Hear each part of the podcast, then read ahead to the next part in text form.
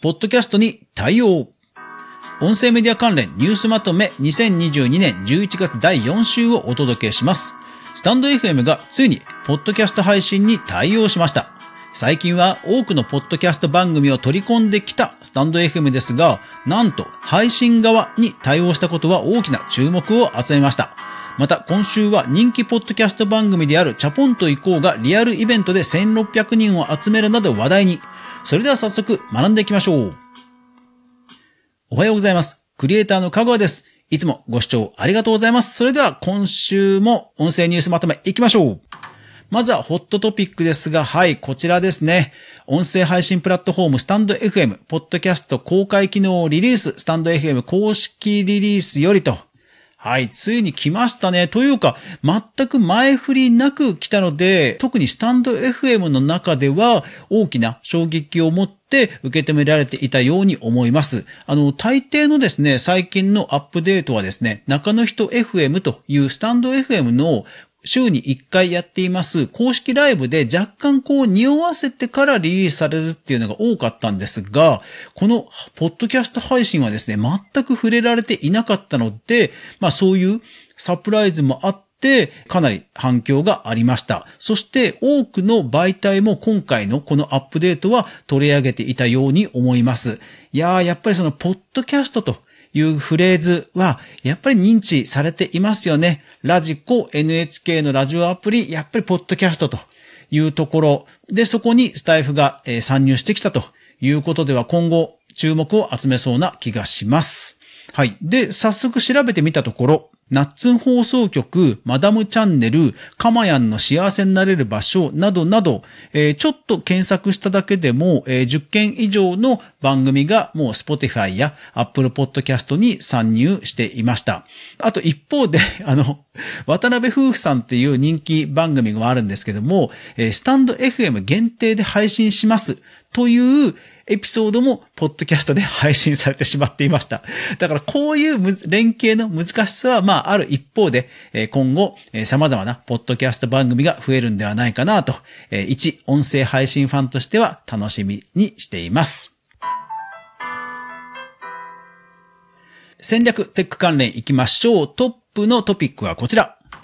Spotify ユーザー選択制決済一部地域で Android 向けにテスト開始とスマホが取り上げていました。これ何かというと、Google や Apple、いわゆるアプリというのは、彼らの決済を通さなくちゃいけないという仕様があるんですが、まあそれが一部ね、批判を浴びたことで、えー、にわかには注目されていたんですが、Spotify もその時に反対を表明していましたが、ついに Android の方で、はい、Google 以外の決済の選択肢をアプリに実装したということがここで報じられました。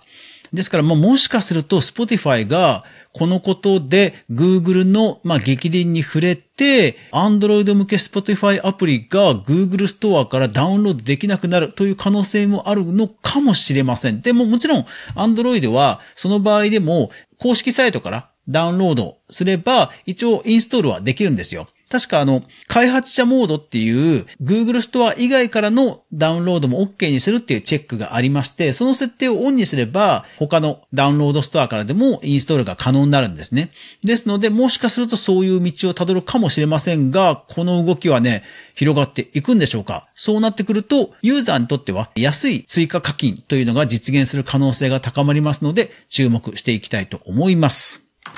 はい。あと戦略的関連ですと、えー、Spotify がウィークエンドの、えー、作品の専用サイトを立ち上げると、こういうね、細かなアーティスト向けのサポート、本当にね、えー、増えていくんですよね。サブスクも今いろいろ増えてますから、アーティストのサポートというのはすごく喜ばれると思います。えー、それからラジオトークがトークの日の話題をしていたんですけども、実はランキングという新しいシステムを実装していましたんで、ちょっと注目しました。アワがコラボイベントやりました。えー、スプーンが、えー、立体音響でとアップデートしてました。プレイリストのキャンペーンをスプーンがやってました。ボイスポコチャが Spotify 広告の出演権をゲットできるイベントをしてました。ガヤという音声配信アプリがリニューアルしてました。そして注目は、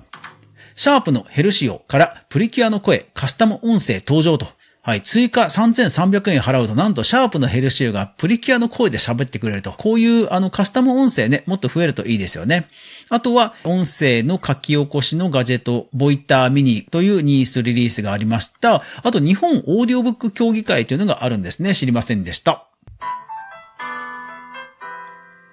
コンテンツ、コラム関連行きましょう。ホットトピックはこちら。チャポンと行こう。初の公開収録イベントレポートと。いやー、すごいですよね。ほんと勢いがありますよね。チャポンと行こうね。もう私も初期の頃から聞いてますけども、本当に固定ファンがすごく増えて、えー、リアルイベントで1600人を集客したと。さらに、オンラインの開催も同時にしたようなんですけども、インスタライブで配信されていたようなんですが、そちら9000名以上が視聴と。いやー、すごいですよね。で、イベント本編は YouTube ライブで配信されて、それが延べ視聴回数6000回以上、最大1694名が同時見守りと、コメントが1000件以上と。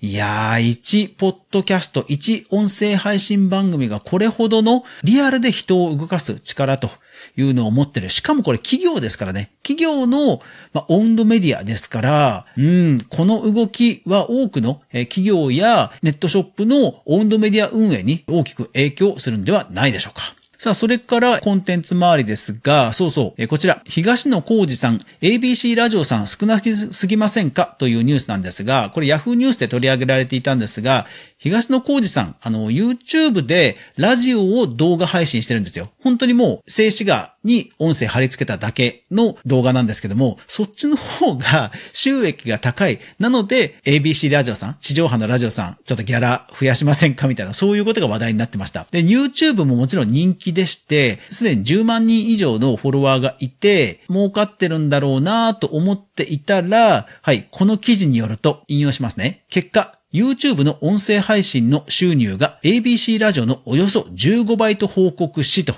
いやー、そうなんですよね。これだから、もともとは ABC ラジオさんでやる企画だったものが、まあ、頓挫して、で、結果 YouTube で始めたんですが、蓋を開けてみたらここまで、まあ、人気が出たということでね、ABC ラジオさんは、うーん、ぐやじーって感じじゃないでしょうかね。はい、じゃあ次。Spotify の人気番組、レッツゴーキャンプ。これが第2シーズン始まるそうです。えそれから、オンドメディアが今週もいろいろと立ち上がりましたね。それから、オーディブルの書き下ろし、三浦しをんさんさんの新作長編作品も配信されたそうです。あとは Web3 関係のオーディオプラットフォームがコラムとしていくつか上がってました。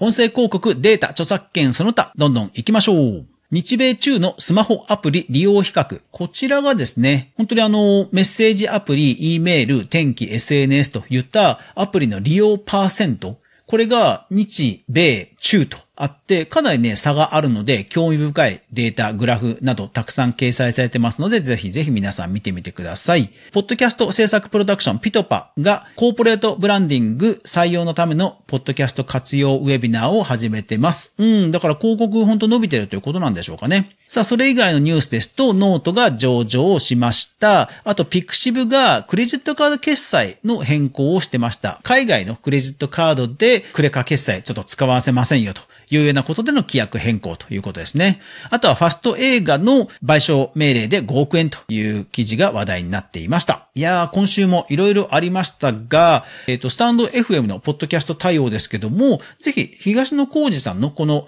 ラジオ番組、YouTube の番組ぜひぜひ聞いてみてください。あ、音声で YouTube 配信するとこんな感じになるんだというようなイメージが膨らむかと思います。